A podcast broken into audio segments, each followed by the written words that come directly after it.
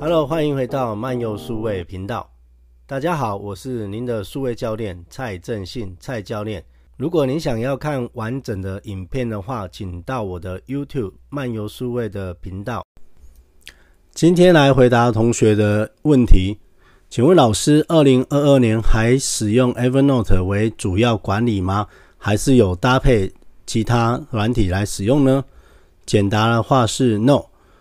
详细回答是：Evernote 现在是我的资料库，新增了两套笔记工具，一套是 Long Research 作为我的生活管理每日记录，然后 Hitabase 作为我的知识管理的笔记工具。时间来到二零二零年六月，我开始使用 Long Research 这套双链笔记工具，然后到了二零二一年十月的时候，我开始使用 Hitabase 这一套笔记工具。因为遇到了这两套新的笔记工具，所以我整个工作与生活管理系统做了很大的调动。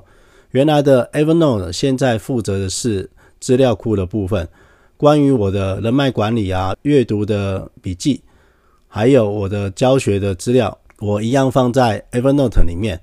然后中间的生活管理的部分有一个每日生活记录，我使用的是 r o n g Research。